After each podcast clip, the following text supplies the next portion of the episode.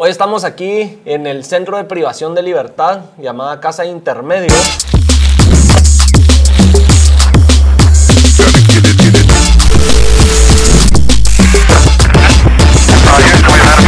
Eh, Pancho Molina, él es el, eh, secretario encargado aquí de- del centro y la razón por la que estamos visitándolo es porque después del episodio que tuvimos con el expandidero, que creo que ya muchos de ustedes vieron, obviamente surgen muchas dudas de realmente cómo el país está tratando este tema, qué está haciendo para realmente in- reinsertar a, a la gente a la sociedad, los que de alguna manera están privados de libertad, eh, si realmente funciona. Muchos de ustedes en comentarios decían eso no existe, siempre recaen, eh, no se puede reinsertar a alguien a la sociedad, y seguro no era alguien que estuvo privado de libertad y todo eso. Entonces, eh, aclarando, sí, sí fue alguien que, que de alguna manera positivamente se logró reinsertar a la sociedad y para resolver más dudas de toda la labor que se está haciendo, pues por eso venimos, para verlo con nuestros propios ojos y que Pancho nos cuente qué es lo que realmente están haciendo, la labor que se está haciendo y, y conocer más de lo, que, de lo que es todo este centro de rehabilitación. Así que buena onda Pancho por darnos ahí la oportunidad de venir aquí al centro, de conocer, de entender más en la labor que ustedes están haciendo y de que sí se puede alguien reformar y reinsertar en la sociedad. Y antes que nada de, de que, de que ya empecemos a hablar, yo sé que a veces hay términos que uno los utiliza y se expresa de, de una manera que pueda sonar mala o no muy agradable, entonces si se me sale alguna, mil disculpas a los que están viendo y voy a tratar de que sea lo más adecuado mi vocabulario y que no sea ofensivo, ¿no? Te preocupes, es, parte del... A mí me pasaba al principio también aprender todos los términos correctos, eh, como privado de libertad y, y- y- y, bueno, términos más técnicos que no necesariamente una persona los tiene que saber, ¿verdad? Así que no te preocupes por ningún término que puedas decir equivocado. Al final uno no sabe a quién le pueda ofender o a quién se pueda molestar, entonces mejor dejo la aclaración y que si se me sale una es por, por- me equivoco wow, o no conozco los términos, así que no, pues nuevamente buena onda, de verdad mil gracias por abrirnos las puertas aquí a que hablemos un cacho de pajas, no tan pajas, ¿verdad? porque es un tema serio y, y conocer más de lo que estás haciendo. Listo, no, pues primero eh, agradecerte, Momo. Eh, primero em, te aprecio mucho como amigo. Eh, también he podido ver cómo has crecido en todo el tema de lo que estás haciendo, de tu podcast. Verdaderamente te felicito. Nunca me imaginé No, que no. Momo, mi amigo, si ustedes lo hubieran conocido antes, eh, nunca me imaginé que iba a tener este podcast. Así que felicitaciones. Buena onda, chico. Y segundo, eh, también gracias por venir a un centro de privación de libertad. No muchas personas se animan a- a entrar a un centro de privación de libertad. Y vos lo hiciste. Y hoy con tus propios ojos pudiste ver todo lo que es casa intermedia, cómo funciona casa intermedia y cómo eh, verdaderamente impacta la vida de los jóvenes que están aquí, que si bien sí se equivocaron en algún principio, pero, pero hoy tienen una segunda oportunidad para enderezar su vida y poder ser hombres jóvenes de bien en la sociedad como vos, como yo, porque tarde o temprano ellos serán nuestros vecinos allá afuera en, en- la capital y, y pues tenemos que darle esta oportunidad. Y el que tú estés hoy acá viéndolos a ellos a los ojos, viendo cómo ellos han avanzado en su proceso de rehabilitación, pues es una seña que, que tanto la sociedad como ellos eh, en algún momento van a, van a tener que interactuar y si no hay oportunidad de parte de los de, los, de la sociedad guatemalteca de darle una oportunidad a estos jóvenes que se han equivocado, siempre va a seguir siendo lo mismo. Entre más, más eh, eh, alejados los tengamos, supuestamente los problemas, eh, pues nunca se va a solucionar nada. Pero si damos esa oportunidad, pues damos una oportunidad que ellos puedan tener un empleo digno, a que ellos se ganen bien eh, con el sudor de su frente eh, el salario y así poder mantener a sus familias, ¿verdad? Así Y que no estén recayendo el día de mañana por falta de oportunidades que la misma es. sociedad les pueda estar dando. Así es. ¿Cómo nace este centro? Porque de lo que me dijiste lleva tres años. Y hay que, como vos dijiste, es totalmente diferente a lo que uno se imaginaría de un centro de privación de libertad. No es lo que de verdad yo no me lo esperaba venir a algo así. Uno ve en las noticias, se imagina otras cosas. y no, no, no, parece que estamos en un centro de privación. Entonces, ¿cómo nace esta idea y este, eh, podríamos decir, este formato de, de, trabajar con privados de libertad? Te voy a contar. Bueno, eh, primero, eh, en el 2017, yo iba en mi carro, ¿verdad? iba, en, iba en zona 1, me recuerdo re bien. No me recuerdo qué trámite andaba haciendo, pero andaba en zona 1. Y me llaman de, de de, la, de Casa Presidencial me entró una llamada eh, preguntándome que si estaba yo interesado en optar a un cargo eh, o a un trabajo y que tenía que presentarme el día siguiente a las 9 de la mañana para una entrevista. Entonces yo pensé, bueno, tal vez algún, yo soy psicólogo clínico, tal vez me van a dar algún trabajo de psicólogo. Dije yo, pues bueno, pues voy a la entrevista y resulta que eh, eh, la oportunidad que me estaban dando era para poder ser subsecretario de los eh, adolescentes privados de libertad de la Secretaría de Bienestar Social. Entonces, este, para mí fue una emoción, fue un, privilegio el que hayan pensado en mí para poder estar ayudando a estos jóvenes. Primero porque soy psicólogo, me, me gusta ayudar a los jóvenes. Y eh, segundo, porque era una oportunidad para servir a mi país con dignidad, como lo hemos venido haciendo, y para verdaderamente aportar todo mi conocimiento para que el, el funcionamiento de un, de un, Estado, de un gobierno o de una secretaría, pues verdaderamente tuviera un impacto, no como lo que siempre hemos visto, que pasan funcionarios, pasan funcionarios y nunca, nunca nada. No se ve nada claro. No se ve nada claro. Entonces, precisamente dije, no, esta es mi oportunidad y vamos a hacerlo mejor.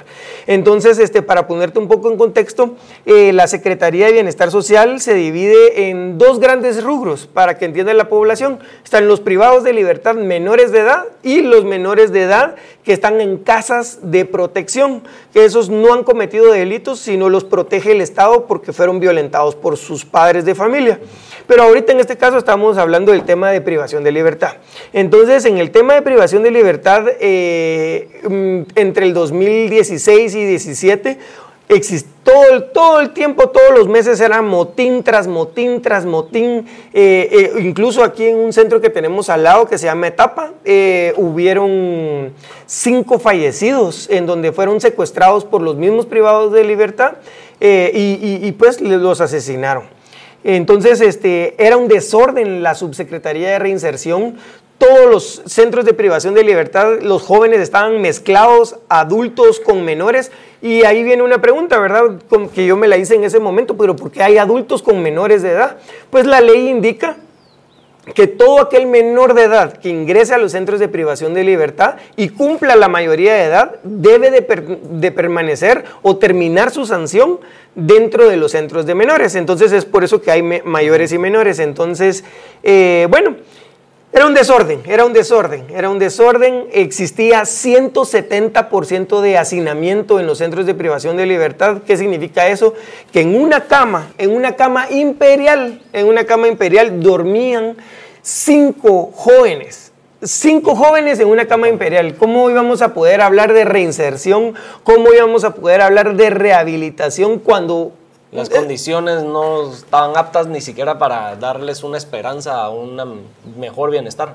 Entonces eh, empezamos a evaluar todo lo que estaba mal y entonces al evaluar todo lo que estaba mal, empezar a ver qué soluciones teníamos para poder eh, pues cambiar los centros de privación. Entonces, este, mm, quiero mencionar algo del tema de, de lo que, existía 170% de hacinamiento, el día de hoy tenemos un 8% de, de, sobrepoblación y con el nuevo centro que estamos construyendo vamos a tener un menos 40% de camas libres. Significa que vamos a tener cero hacinamiento eh, y por eso es que se pueden dar este tipo de programas. Entonces, eh, recibo yo una invitación de la Embajada de Estados Unidos, de INL, la cual quiero agradecer, que si nos están viendo, INL, muchísimas gracias por, por ser un cooperante aliado muy importante, estratégico para la Secretaría. Eh, recibo esta invitación para ir a conocer los centros de privación de libertad en Estados Unidos, los nuevos modelos que tienen en Estados Unidos y en diferentes partes del mundo, eh, como en República Dominicana, en Sudamérica, en Centroamérica. Y eh, cuando vengo yo de regreso de ese viaje, yo dije, tenemos que hacer algo en Guatemala, después de ver esos centros hermosos en Estados Unidos y ver cómo trabajaban con los jóvenes, cómo les daban una segunda oportunidad, pues entonces empieza el cambio en la Secretaría empezamos a agarrar eh, a todos los, trabajadores de la SBS, de la Subsecretaría de Reinserción, les pasamos pruebas poligráficas a todos. El que perdía la prueba poligráfica, pues eh, le empezábamos, empezábamos a ver por qué perdió la prueba y, quiero decir que... ¿Cuál era la falla o lo que había que mejorar? Destituimos a más de 200 eh, trabajadores de la, de la Subsecretaría de Reinserción y se le dio la oportunidad a 200 nuevos trabajadores para poder trabajadores dignos, transparentes, con valores y principios, porque todo aquel trabajador que quiera entrar a los centros de privación de libertad, incluyendo el subsecretario o la subsecretaria de para abajo, pasan prueba poligráfica. Nosotros queremos lo más transparente de los centros de privación para que no exista ningún tipo de corrupción y si llegara a existir algún tipo de, anomalías, nosotros directamente ponemos las denuncias y hemos hecho capturas. Entonces, este, eh, empieza un, empezamos a capacitar al personal. El personal se empieza a capacitar, se va a Estados Unidos, a Colorado, a una escuela donde eh, están los mejores profesores de Estados Unidos para poder eh, abordar todo el tema de correccionales. Se van a capacitar, regresan a Guatemala, construimos, construimos una eh, escuela que se llama la unidad de actualización, que está en zona 13, que es una, hace caso una universidad para los trabajadores de la Secretaría de Bienestar Social, en donde se capacitan. Entonces, esa capacitación que no existía antes, por eso era ese desorden, la gente no sabía qué estaba haciendo en los centros de privación de libertad, sino que venimos a ordenar la casa entonces se construye esa, esa, esa, universidad, se construye este nuevo centro y entonces se forma el nuevo modelo de gestión juvenil. ¿Qué es el nuevo modelo de gestión juvenil? Se basa en el cero ocio, en el cero ocio, que los jóvenes estén ocupados desde las 8 de la mañana hasta las 8 de la noche. Eh, el, horario regimental que tú viste allá afuera comienza a las 5 de la mañana cuando se despiertan, se bañan. Eh, y, entonces ese es el concepto. Y ese es el concepto de seguridad. Verdaderamente los disturbios comienzan cuando, cuando existe ocio entre los centros de privación de libertad. Cuando tienen la cabeza libre que no están entretenidos, ocupados en algo, entonces de esa manera empiezan a maquinar, cómo me voy a asaltar yo esto, cómo voy a hacerle daño a alguien. Entonces la idea es que estén ocupados todo el tiempo, todo, todo el tiempo, como tú viste, están de 8 a 12 estudiando en las aulas, después pasan a almorzar, pasan a hacer ejercicio, pasan a jugar fútbol y ahí ya después en la noche pues otra vez a dormir y así todos los días están ocupados. Entonces, este, eh, el personal, incluso te decía el director que el mismo personal de la Secretaría decía, pero ¿cómo vamos a hacer este nuevo modelo donde no hay barrotes, donde los dormitorios no tienen barrotes, donde hay herramientas, en donde tenemos computadoras, en donde tenemos diferentes cosas? ¿Qué vamos a hacer con el tema de seguridad? Decían los mismos trabajadores.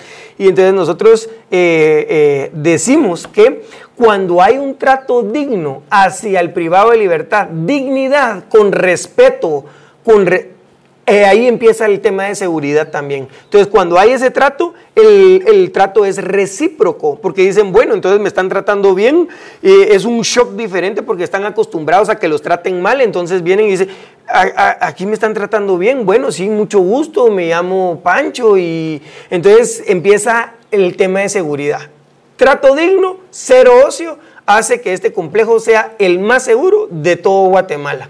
Eh, no hemos tenido ningún tipo de descontrol o, alteración al orden en este centro de privación de libertad, en donde tú has visto que está completamente al aire libre.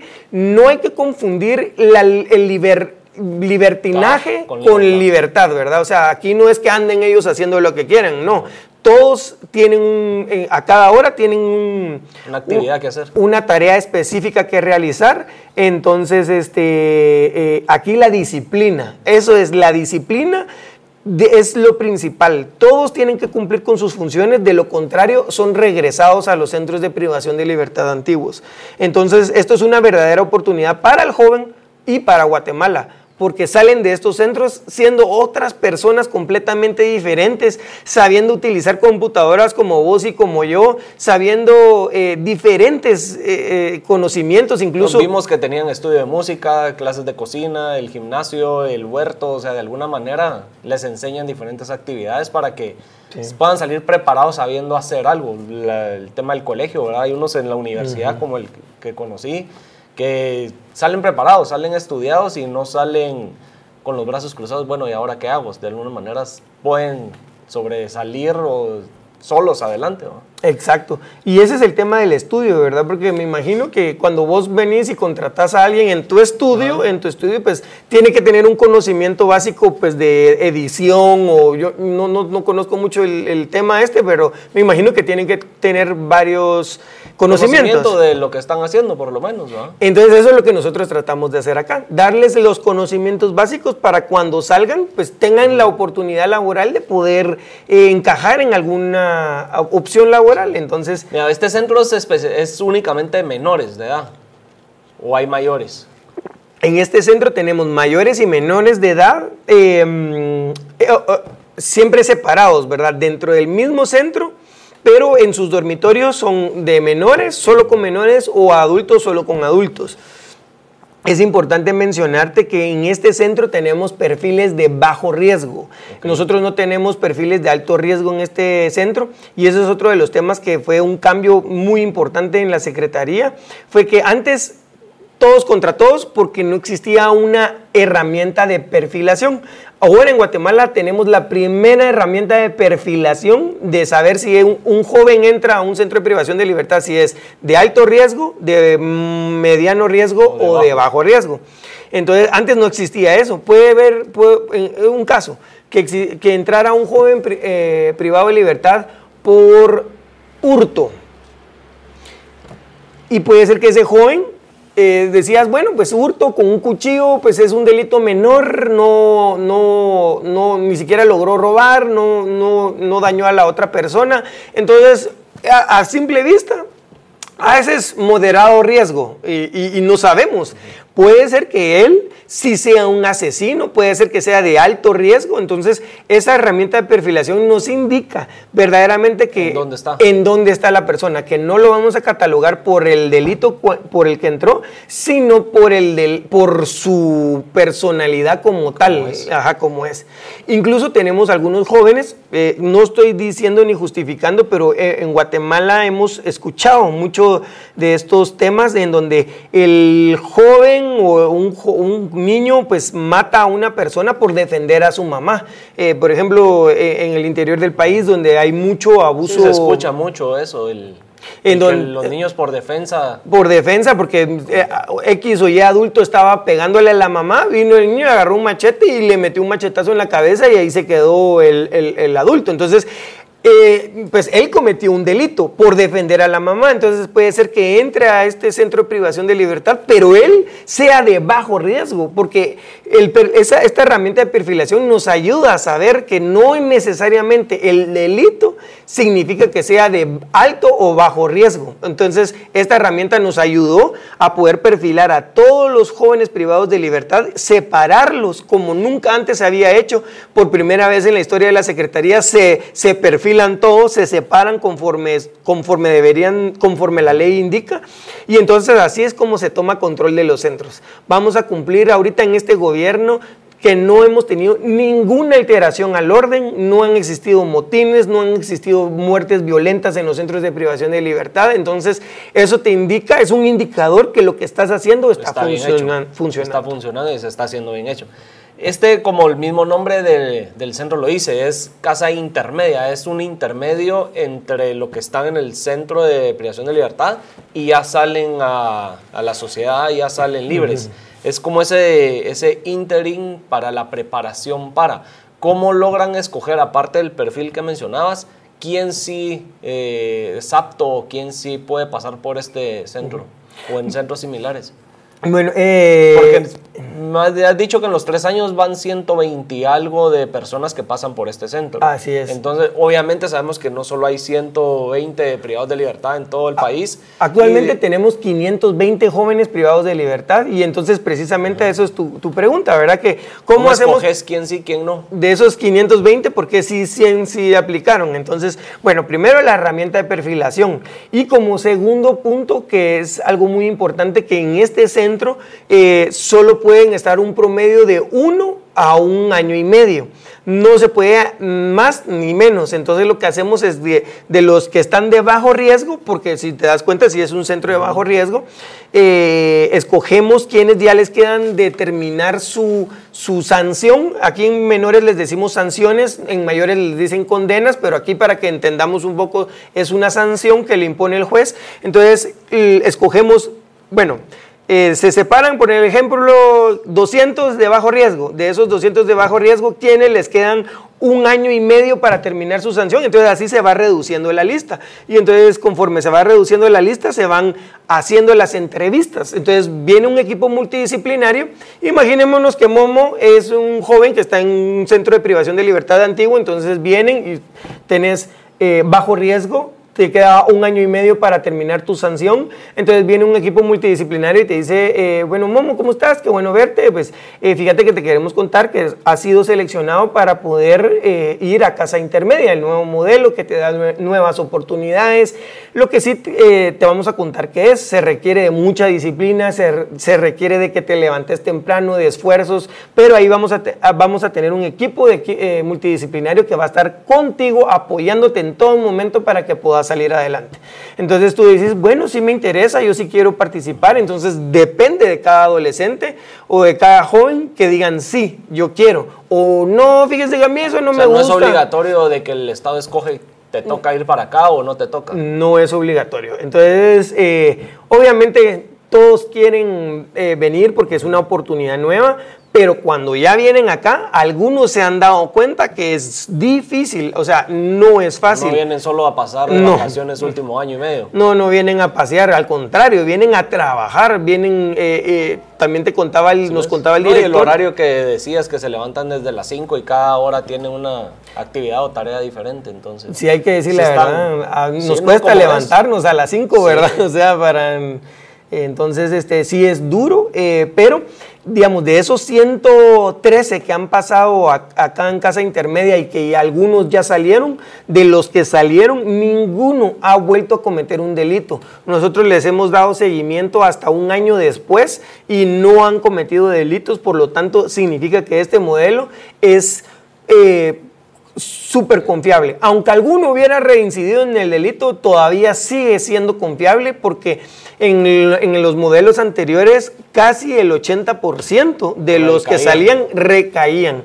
Entonces este, las cifras hablan por sí solas y, y creo que vamos por un buen camino en ¿Y Guatemala. cómo puedes determinar o cuál ha sido la labor más difícil para poder realmente cambiarle la mentalidad a los privados de libertad y que no digas, ah, este me voy a pasar por el centro de rehabilitación el año, año y medio, le hago ganas, pero tal vez es mi salida rápida para volver a salir y recaer en algún delito o, o ver como que fuera la salida rápida y evitar que utilicen el centro para, para salir. Buena No sé si pregunta, sí, sí, muy buena pregunta. Eh, y ahí pensé que ibas a preguntar cómo, cuál fue el reto más, tam- el- lo más difícil también para eh, instalar el nuevo modelo. Y quiero contestar ahí dos preguntas. Uno es con los trabajadores. Los trabajadores se rehusaban al principio, decían, ¿cómo va a ser esto? Entonces, el primero es el cambio de chip del trabajador.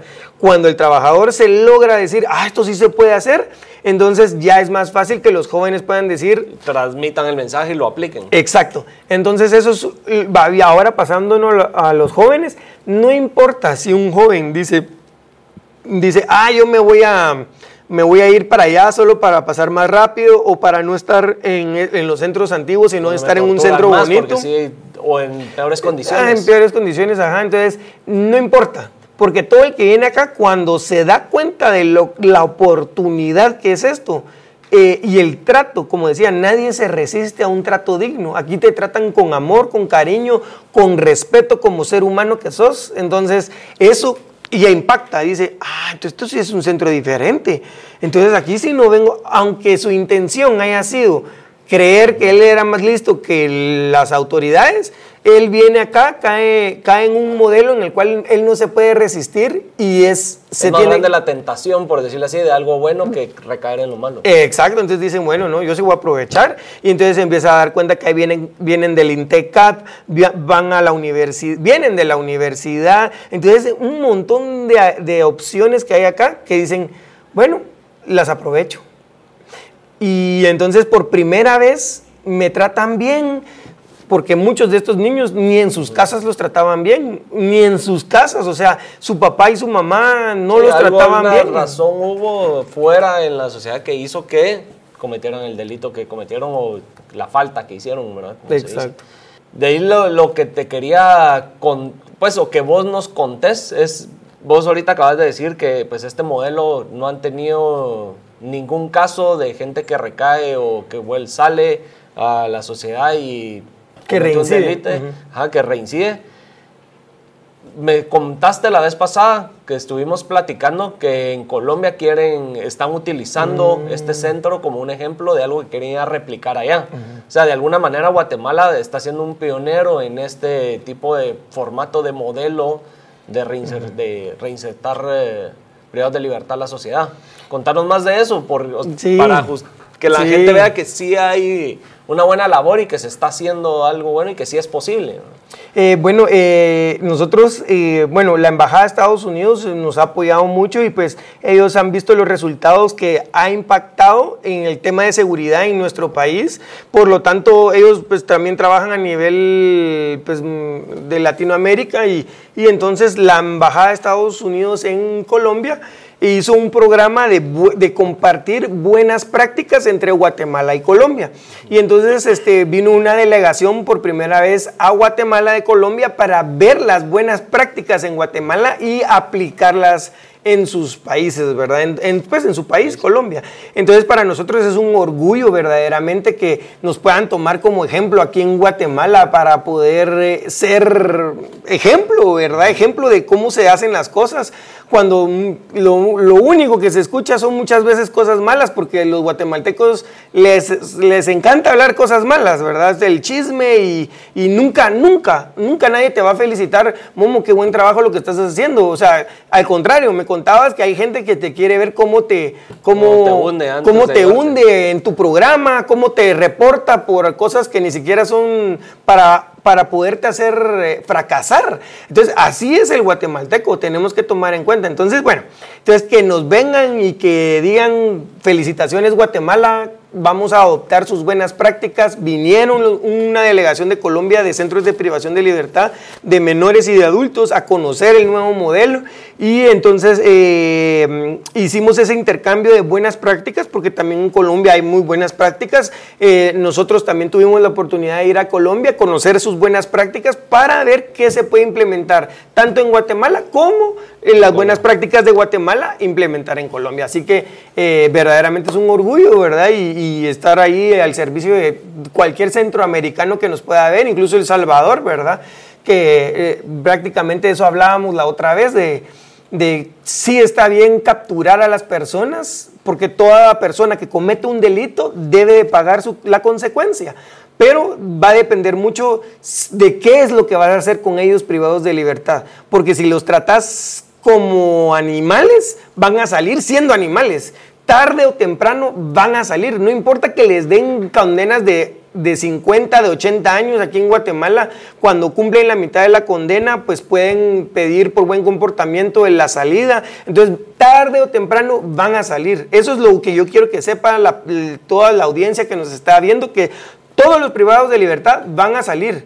Pero ¿cómo quieren que salgan? ¿O quieren que salgan siendo más agresivos, más, con más odio dentro de ellos por la forma que se les trató adentro de un centro? ¿O quieren que salgan siendo bueno, hoy tengo una nueva oportunidad de vida, quiero hacerlo mejor, yo, desde, yo ya sé que es hacer el mal, no quiero volver a hacer el mal, quiero hacer el bien, quiero ser un ejemplo para mis hijos, quiero ser un ejem ejemplo para mi esposa, quiero ser un orgullo para mis papás. Entonces todo ese cambio de pensamiento es lo que pasa aquí en Casa Intermedia. Y eso es lo que tenemos que hacer acá, rehabilitarlos, cambio de chip y que salgan siendo mejores personas porque van a salir y yo quiero que cuando salga uno de estos jóvenes me diga, Fran, ¿cómo estás, Pancho? Qué gusto verte. Fíjate que estoy trabajando aquí en Tigo. Fíjate que estoy trabajando allá en Claro. Fíjate que estoy trabajando en la Pepsi. Fíjate. Gracias a lo que aprendí en cocina, puse mi... Mi restaurante. En lugar que me diga alguien, ah, ve, ahí está aquel, ahorita le caemos, ¿verdad? Entonces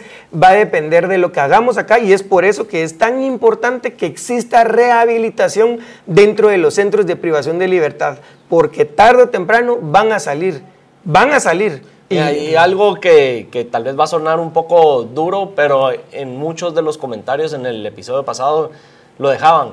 Ah, el que comete un delito, el que es ladrón, el que es el que mató, el que no sé qué, no cambia, no cambia y no se merece otra segunda oportunidad. ¿Qué pasa con las víctimas? Eh, o de qué manera, por qué ahora se le va a dar una oportunidad y dónde queda el, el, fallecido o al que le hicieron daño. ¿Qué, ¿Qué, se le pudiera decir o cómo ustedes trabajan eso? Porque está el otro lado de la moneda, el que dice, yo no le vuelvo a abrir la puerta a alguien que ya cometió un delito. Entonces, vos puedes trabajar en el que está privado de libertad, en que salga con unas buenas intenciones a la, a la calle, pero también está la labor del otro lado de acogerlos. ¿Cómo, ¿Cómo, trabajas eso? ¿Cómo lo dirías con eso también? Mm, mira, nosotros como, como centros de privación de libertad nos toca hacer nuestro trabajo y nuestro trabajo es rehabilitar al privado de libertad. Eh, lo que sucedió, pues él ya está pagando su, su, condena, su sanción por lo que sucedió. Lamentable, no tiene justificación de nada lo que hizo, de nada. Y estar privado de libertad es su castigo y, y punto. De ahí en adelante toca hacer la reinserción y la rehabilitación. Cuando salen los, los jóvenes privados de libertad, hablábamos lo que decíamos, bueno, la sociedad viene y dice, ah, no, pero aquel ya, está ya estuvo privado de libertad, aquel es un ladrón, no, no, no le voy a... hicieron daño de alguna manera, es una víctima de... Sí, yo no le voy a dar la oportunidad a ese, ¿cómo? cómo? Entonces, entonces yo le hablábamos, ¿verdad? De cuando un, vos estás en tu empresa, pues vos a los que contratás les decís, bueno, por favor muchachos, tráiganme su currículum y tráiganme sus antecedentes penales y policíacos, que es lo más normal que te piden en una empresa y ven que, que no están limpios, o sea, ven que estén limpios. Entonces dice, ah, bueno, contratado. Pero ¿cuántas veces hemos escuchado que alguien en, una casa o en un empleado en una casa o en algún trabajo hizo, cometió algún delito? Y ese, y ese empleado tenía sus antecedentes limpios. Entonces, el tener los antecedentes limpios no te, no te garantiza que la persona que tengas ahí sea de confianza. Lo que te garantiza es que no ha cometido un delito todavía, que las autoridades sepan. Eso es lo que te garantiza pero no sabes si él ha tenido suerte que no lo hayan agarrado o que sea muy astuto y que se haya evadido la justicia. O sea, eso es verdaderamente lo que yo te quiero, pues lo que te transmitía la vez pasada creo que eh, lo más importante cuando vos contratas a una persona va a ser la entrevista que tú le haces a la persona y la capacidad que el, el, que el, el, entrevistador tiene que tener la capacidad de ver las intenciones de la persona, si sí quiere superarse, si sí quiere trabajar, si es honesto, si, él, si alguien te está diciendo, mire, yo en algún momento cometí un error y quiero que sepa, eh, pero yo estoy aquí porque quiero una segunda oportunidad y quiero hacer bien las cosas. Si esa persona te está diciendo la verdad, creo que vale más, más eso a que venga alguien y te trate de engañar. No, no, no se preocupe. Yo sí, o sea, ya te está engañando eh, desde el principio. Entonces, este, yo creo que nos tenemos que dar la oportunidad a todos. Y yo en lo personal soy una persona que tú me conoces, pues cometimos muchos errores de jóvenes, ¿verdad? Pero eh, eh, tuve la oportunidad de cambiar el rumbo de mi vida y de poderte decir hoy que soy otra persona a la que cuando éramos jóvenes, ¿verdad vos? Y, y, y creo que todos nos merecemos una segunda oportunidad, todos, todos, todos, todos. Ya después de la segunda oportunidad, si el joven no la aprovechó, pues sí, con todo pues, hay que despedirlo, no hay, hay que cerrarle la puerta, e incluso si es necesario alguna denuncia, pues denunciarlo, ¿verdad? Eso sí, mm, creo que también estás a favor de eso, no porque también, no, salió, consentámoslo y no, ni mierda. No, no, no estoy a favor de consentir a nadie, estoy a favor de los que se merecen las segundas oportunidades, dárselas. ¿Y hay algún trabajo que aquí creo que sí es psicológico? De prepararlos para el rechazo que puedan llegar a tener afuera en la calle. Precisamente imagínate que la primera puerta que tocan sea alguien, una señora en su comedor o en su restaurante que fue extorsionada, le mataron al hijo porque no cumplió con la extorsión, cosas así. Entonces ella no, no quiere perdonar y ahí se emprenda con el primer rechazo. Psicológicamente, uno, dos, tres, cinco puertas cerradas te va afectando, te va frustrando, va diciendo, puta, tanto que trabajé en mí y la realidad es otra. Entonces hay una labor que sí les hacen acá de, mira, cuando salgas no creas que a la primera ahí va a estar las puertas abiertas. Sí, lo que nosotros les decimos es que eh, aquí, si bien es difícil, esta es la parte más fácil. Lo difícil está cruzando ese portón para afuera. Una vez cruces ese portón para afuera, ahí empieza lo difícil. Sí se los hacemos saber, pero creo que e incluso creo que todos nos enfrentamos, tanto estos jóvenes como también jóvenes que no han cometido delitos, vos y yo muchas veces tal vez nos enfrentamos a querer hacer algo. E incluso, incluso con nuestros propios padres de familia, vos tenías alguna idea, papá, yo quiero hacer esto, o, y tu papá te decía, mi hijo, estás loco, porque o sea, esa no es la forma de hacer, de hacer una empresa o hacer dinero. O sea, e incluso muchas veces hasta nuestros propios padres nos decían, no, eso no. Entonces, este, mm, creo que es una situación que todo joven se, se, enfrenta, eh, inclusive cuando no tenés experiencia, ¿verdad? Si vos querés ir a alguna empresa, sí, puedes tener un título, pero si no tenés la experiencia, no te contratan. Entonces, eh, creo que las puertas se nos, en muchos momentos se les van a cerrar a todos pero las puertas cuando se abren, cuando Dios abre la puerta, esa no hay quien la cierra. Entonces eh, hay que seguir luchando, luchando, luchando, luchando, así como vos has seguido luchando con el podcast, ¿verdad? Porque te lo han intentado cerrar y vos decís, no, yo voy a abrir otra y luchás y luchás y luchás. Entonces si te quieren cerrar una puerta, vos seguís luchando y luchando y luchando y no vas a dejar que nadie te quite la idea que tú tenés de, eh, con, tu podcast. Entonces es la misma, ¿verdad? Nosotros tenemos que luchar hasta obtener lo que uno quiera y creo que parte de los fracasos son los que te hacen triunfar en la vida, porque cuántas veces no hemos querido poner eh, personas o que nos están viendo un negocio y no nos funcionó, una venta de ropa no nos funcionó, una venta de comida no nos funcionó y de repente pusimos no sé, una venta de pajas y te salió. y ajá, no, a eso, me, a eso me refiero, a eso me refiero, mira. Entonces, este, en las oportunidades, en una oportunidad, una oportunidad es todo lo que se necesita para triunfar. Y antes te van a cerrar la Pero sí se, les, sí se les trabaja eso. Sí se les hace mención y se les advierte que es parte de... Y la resiliencia que ellos tienen que tener para, para todo lo que ya vivieron más lo que van a vivir, ¿verdad? Mira, y Digamos, estas tal vez sería el final feliz de lo malo. ¿Por qué? Porque están pasando por este centro, están, se les está dando esta terapia, esta segunda oportunidad, porque primero cometieron el crimen, primero cometieron un delito, estuvieron en un eh, centro de privación de libertad y pues todo lo que estamos hablando ahorita. ¿Hay alguna labor que se esté haciendo también como país para prevenir todo esto? Porque ¿Por qué seguir eh, dejando que se cometan los delitos, dejar eh, que más gente siga ingresando a malas, que más gente siga extorsionando en los semáforos o no sé, o sea, hay, hay, alguna labor que se esté haciendo desde antes para evitar todo, todo esto en la sociedad? Bueno, eh, nosotros... Eh, Obviamente como país yo sé que sí está la policía, sí se está debatiendo el crimen y sí todo lo que, lo que escuchamos, pero se le está poniendo también coco y ojo a la prevención desde antes de que cometan el delito.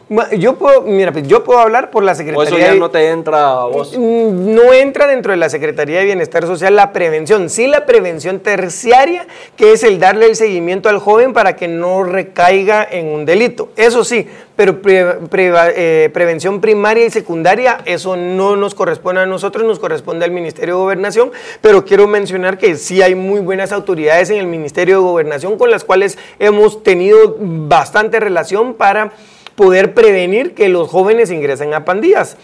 Eh, así que eso le correspondería contestar tal vez a ellos para no meterme yo en algo o mencionar algo que, no es mi área y que, no, y que no vaya a decir algo que tal vez no es, ¿verdad? Pero dentro de la Secretaría nosotros tenemos dos subsecretarías. Eh, antes de la Subsecretaría de Reinserción, que es la, la Subsecretaría de Preservación Familiar y la Subsecretaría de, de Protección. Entonces, como dice el nombre, Em, preservación familiar, lo que hacemos es ayudar a las familias desde que nace el niño a darles escuela para padres a los, a, los padres, para saber cómo criar a sus hijos, cómo amarlos, cómo educarlos, porque muchas veces... Eh, pues a nosotros, ¿verdad? Nos dieron palo, ¿verdad? Desde chiquito, pero está bien, está bien que en algún momento te tengan que llamar la, la, atención, pero hay muchos padres que cruzan una línea que ya es muy, muy delgada entre el abuso físico y la corrección. Entonces eso es lo que tratamos de nosotros enseñarle a, a los padres, que hay una línea muy delgada entre, la, entre el abuso y entre abusar de tu fuerza con un niño, a, educarlo y corregirlo cuando tiene que ser corregido, ¿verdad? Entonces em, ayudamos a todo al núcleo familiar a poder educarlos de esa manera para prevenir que los niños pues agarren un mal camino. Entonces esa es una, eh, una prevención primaria de la familia, de proteger a la familia. Y segundo tenemos eh, la subsecretaría Secretaría de, Protección, en donde eh, ayudamos a los niños a que se den cuenta que si siguen por ese camino, por el camino que sus amigos han estado tomando, van a parar en privación de libertad. Entonces lo que nosotros hacemos es trabajar también en conjunto con las familias y tratar de reencauzar a los padres de familia y a los adolescentes por un camino correcto. Entonces, hacemos, creería yo que aportamos eso a la, a la mm, a la prevención de las en las familias y ya el ministerio, complementamos eso con lo que hace el Ministerio de Gobernación. Y mira, esta pregunta, ¿me la respondes o no me la respondes? Yo creo que va por, por más el tema de, protección de los privados de libertad, pero el que de alguna manera estuvo en alguna pandilla, perteneció a alguna mara o algo así, ya fue capturado, está aquí, va a salir a la libertad nuevamente se dice que el que entra a una pandilla no sale y si no regresas y no como que los traicionas, pues, van detrás de ellos. ¿Cómo hacen ustedes para protegerlos o cuidarlos o trabajar ese tema? Vos me dirás, porque no sé si querés dar el chivo de, qué es lo que se hace, no sé. No, no hay ningún problema, pues mira, verdaderamente... es parte también de, evitar después el que Mira, es decisión de cada persona. Aquí, eh, todo el que está aquí en Casa Intermedia, tenemos ex pandilleros de la 18 y ex pandilleros de la Mara Salvatrucha en este centro, conviviendo juntos, eh, pero ya son ex, ya se salieron, dejaron la pandilla y eh, pues sí, se enfrentan a eso afuera. Em, pero es, un es una decisión que ellos tienen que tomar, es una decisión y por eso es, y por eso es, la decisión de no quiero salir a la libertad, me quedo acá por el miedo a que si yo no regreso a estar muchos, con ellos. Muchos tienen miedo, muchos tienen miedo de volver a salir, pero ahí es donde yo te digo que si, imagínate alguien que está dispuesto a que, lo, a que los, a los que con los que antes eran sus amigos, pues le puedan hacer algún atentado, porque él ya no quiere hacer el mal, sino porque él se quiere, quiere hacer el bien. Esa persona para mí es más confiable que cualquier persona que supuestamente siempre haya hecho el bien, porque esta persona ya se definió, ya estuvo en lo malo y ahora ya sabe que está dispuesto a dar su vida y para no regresar ahí. Entonces, entonces eso es, eso es, a eso venimos, que dar las segundas oportunidades a los jóvenes que han estado tal vez en algún momento, pues que cometieron algún error en su pasado y, que hay que darles la oportunidad porque vale más. Imagínate que vos digas, no, yo estoy dispuesto a que, hasta que me maten, pero yo no regreso. Yo no regreso a hacer lo que era. Yo no regreso a hacerle daño a alguien. Eso es, eso es de valor. Y para mí, cuando uno de esos jóvenes toma la decisión. Para mí es de admirar esa decisión. Esa decisión, sí, se equivocaron en el pasado, no tiene perdón lo que hicieron, eh, va, está bueno, pero después en adelante de aquí ya tenemos que rehabilitarlos y el que ellos tomen esa decisión es de valientes, es de valientes, es de admirar, es de admirar. Yo no, pues, te estarías dispuesto a dar tu vida por, o sea, por ser una mejor persona. Ajá, Al final la estás también dando porque es fácil torcerse en el camino en todo sentido en, todo, lo que, uno hace. En, todo en todo sentido, en todo sentido. Así que verdaderamente con esas personas que conociste hoy, ese joven que conociste hoy, verdaderamente es de admirar. De admirar, él sabe lo que hizo y él va toda su vida, se va a recordar de lo que hizo mal. Él toda su vida se va a recordar. Pero lo que sí sabe él es que él quiere cambiar y que quiere ser una buena persona, que quiere ser un buen vecino tuyo, un buen amigo tuyo y que te quiere dar la mano para ayudarte el día de mañana. Eso es lo que yo sé. Y eso es lo que hacemos acá. Este centro es un centro que alimenta el alma, el corazón y transforma la mente de cada persona que pasa por este centro. Es la labor que se está Esa es la labor. ¿Cuándo inauguran el nuevo centro que están construyendo? ¿Qué eh, planes tienen a futuro? Sabemos que gobierno a gobierno, pues las instituciones cambian, las personas que trabajan en cada institución van cambiando. Los planes que tenés ahorita, de alguna manera los estás dejando previstos para que no vengan en dos, cinco, ocho años alguien a cancelártelos y cambie lo que ya has construido. Eh, pues mira, nosotros verdaderamente no, no, nunca me he puesto a pensar en esa parte. Yo solo trabajo, trabajo, trabajo como que si mañana fuera el último día que uno va a estar con vida, ¿verdad? O en este lugar. Entonces trabajamos sin parar, vamos a inaugurar este nuevo centro pronto, tal vez en un mes y medio.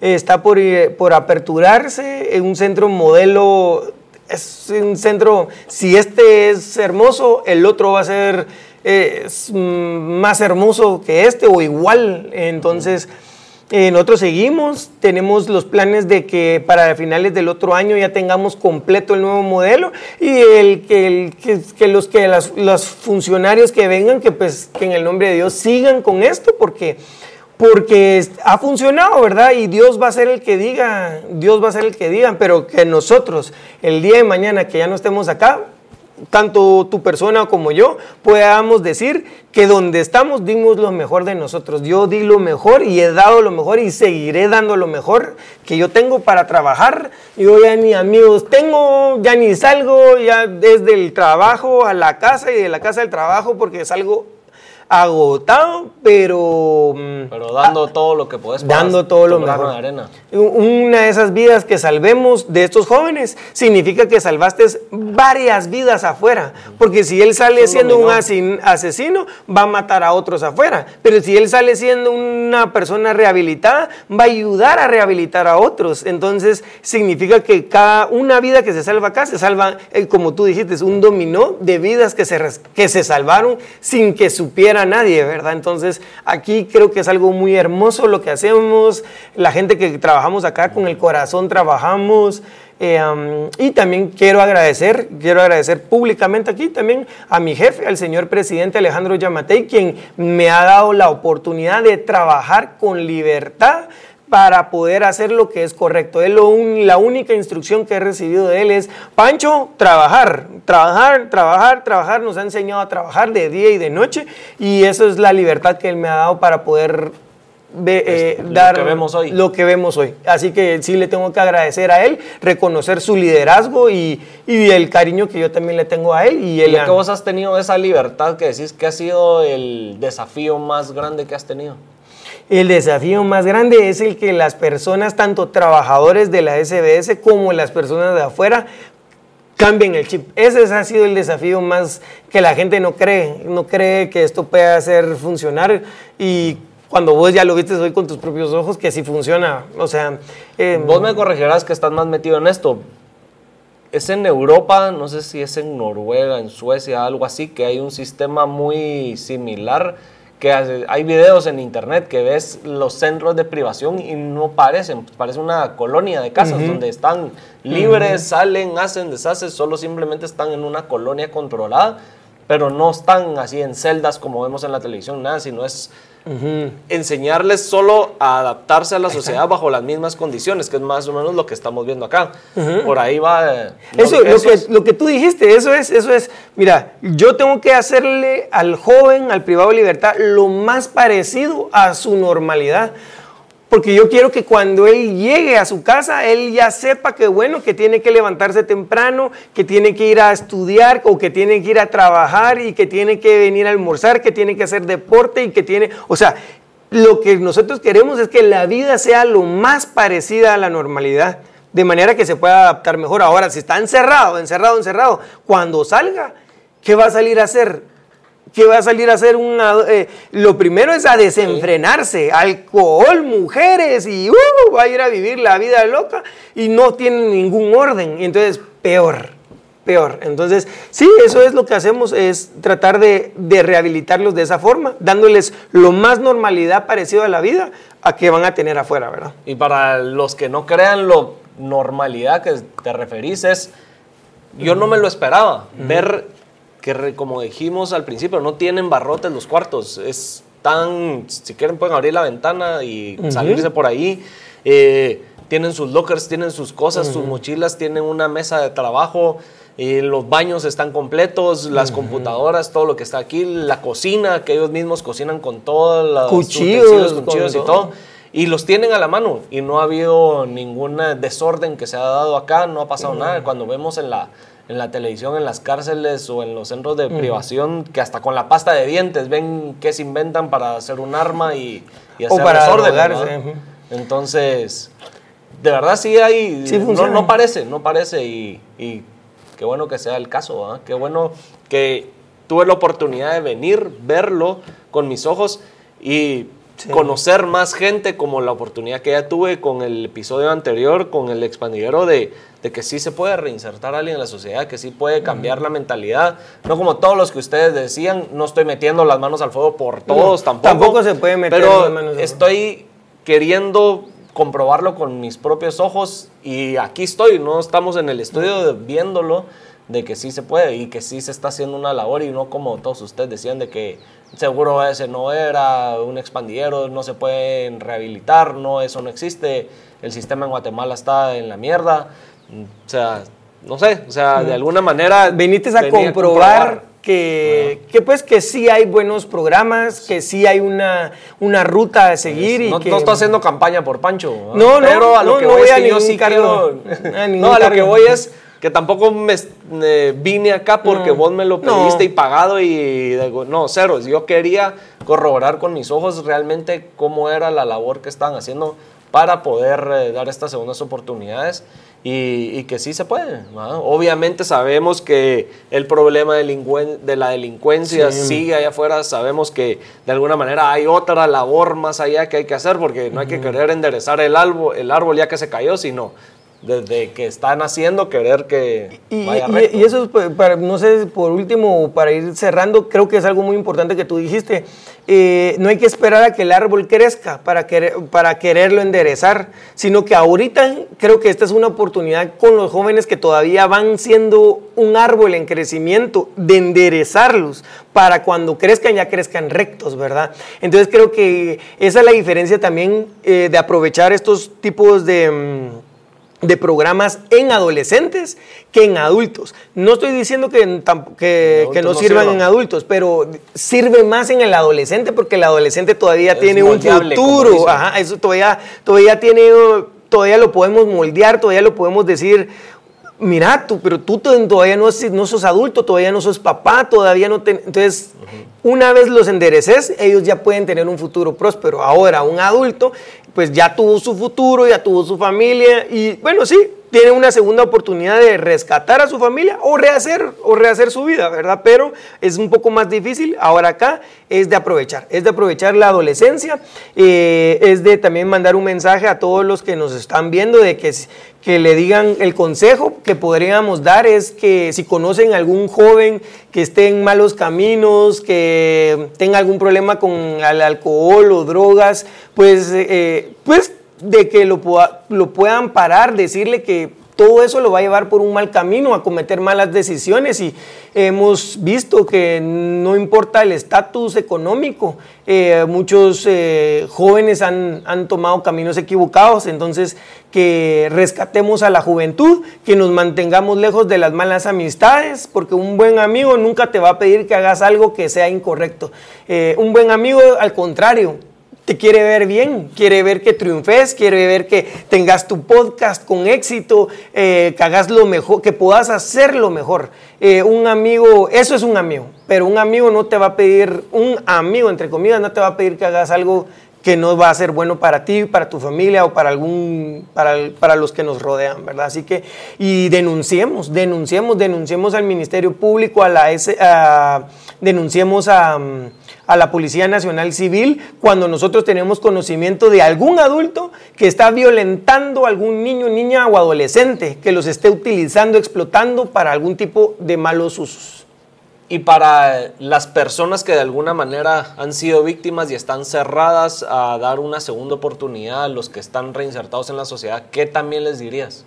Yo sé que dar un perdón es muy difícil, o sea, y de corazón decir, ok, perdono, pero que también vos que estás ayudando del otro lado, ¿qué les pudieras decir? Eh, bueno, pues primero, no hay, no hay palabras, no hay palabras que yo les pueda decir para, para sanar un dolor, no, no, hay palabras, no, no hay palabras. Eh, em, lo único que puedo decir es que yo en algún momento también fui víctima de, de personas malas que le hicieron daño a mi familia y eh, verdaderamente yo, esto es ya no como funcionario, ya no como secretario de Bienestar Social, sino como Pancho Molina, que lo que me funcionó a mí fue perdonar, fue perdonar a las personas que eh, le hicieron daño, que nos hicieron daño a nosotros como familia. Eh, los perdono, no tengo nada en contra de ellos y creo que al perdonar y al entregar ese dolor en mi corazón me hizo libre, me hizo libre de poder eh, saber también que yo en algún momento, pues eh, tal vez me equivoqué y le hice daño a algunas personas con algunas actitudes mías, eh, amigos o amigas, les hice tal vez daño y, entonces yo solo quiero perdonar para que también pueda ser yo perdonado. Entonces, este, eso es lo único, no, no, no hay palabras que les pueda decir, nada más que, que siento mucho su dolor y que sí, que todo, todo aquel que cometa un delito debe de, debe de pagarlo, debe de pagarlo con la máxima pena que es privación de libertad y entonces por eso también hago ese llamado a que podamos hacer las denuncias correspondientes de, de cualquier hombre o mujer que pueda violentar a cualquier menor de edad o incluso eh, hombres que violenten mujeres, ¿verdad? También es, es el, el llamado también a prevenir eso a hacer las denuncias, porque si llegan a tener hijos, los hijos ven esa violencia y esos hijos van a violentar después a otros niños, niñas, y entonces se descompone la familia y lo que nosotros deberíamos de cuidar es la familia. La base de la sociedad es la familia. Si tenemos familias sanas, vamos a tener una sociedad sana, pero si tenemos familias enfermas, vamos a tener una sociedad enferma. Y entonces... Eh, tenemos que apostarle a cuidarnos como familia, a cuidar Momo, a cuidar yo, a cuidar a nuestras esposas, a educar a nuestros hijos, a poder ser un orgullo para nuestras esposas y para nuestros hijos, ¿verdad? Que cuando digan, mi papá salen hablando pajas eh, y él es el, productor y él es, o sea, no sé, que, tú, que podamos, pueda ser un, un ejemplo a seguir y no, ay, mi papá ya viene hoy, me va a hacer, no sé si viene de buen humor, no sé si va a pelear con mi mamá, no sé si me va a regañar a mí. Entonces, eso es lo que tenemos que hacer, cuidar a la familia y también decir que si alguna vez algún hombre o mujer pues, no puede controlar sus emociones y a veces explota, explotamos y decimos cosas que no queremos, pues que busquemos ayuda, ¿verdad? Que no, está, no es ninguna vergüenza eh, buscar ayuda, ir a algún psicólogo, algún psiquiatra, al contrario, es de,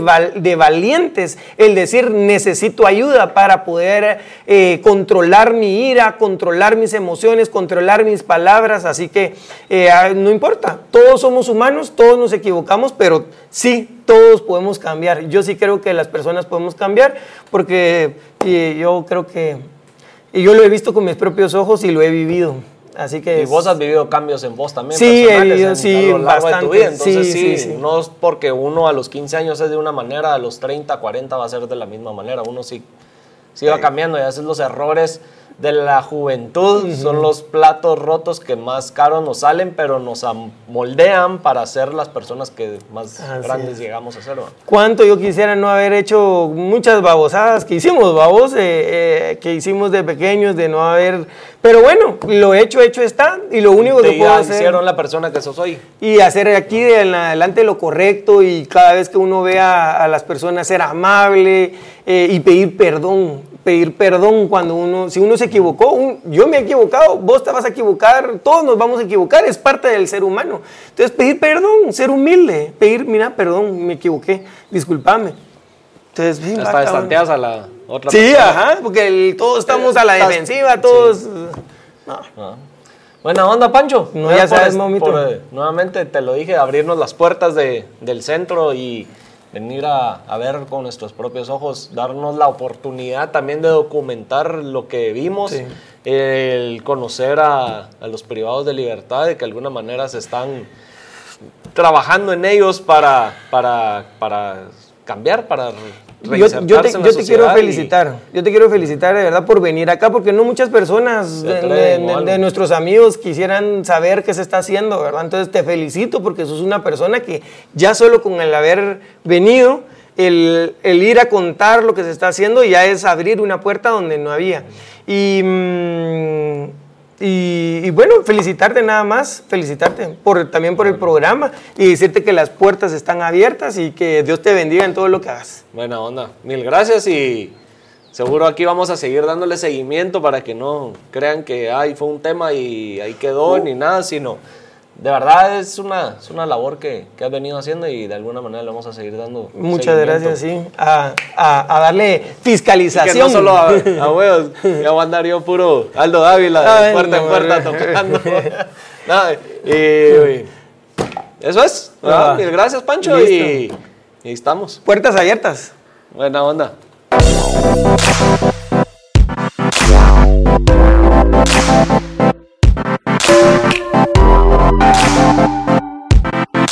Wow.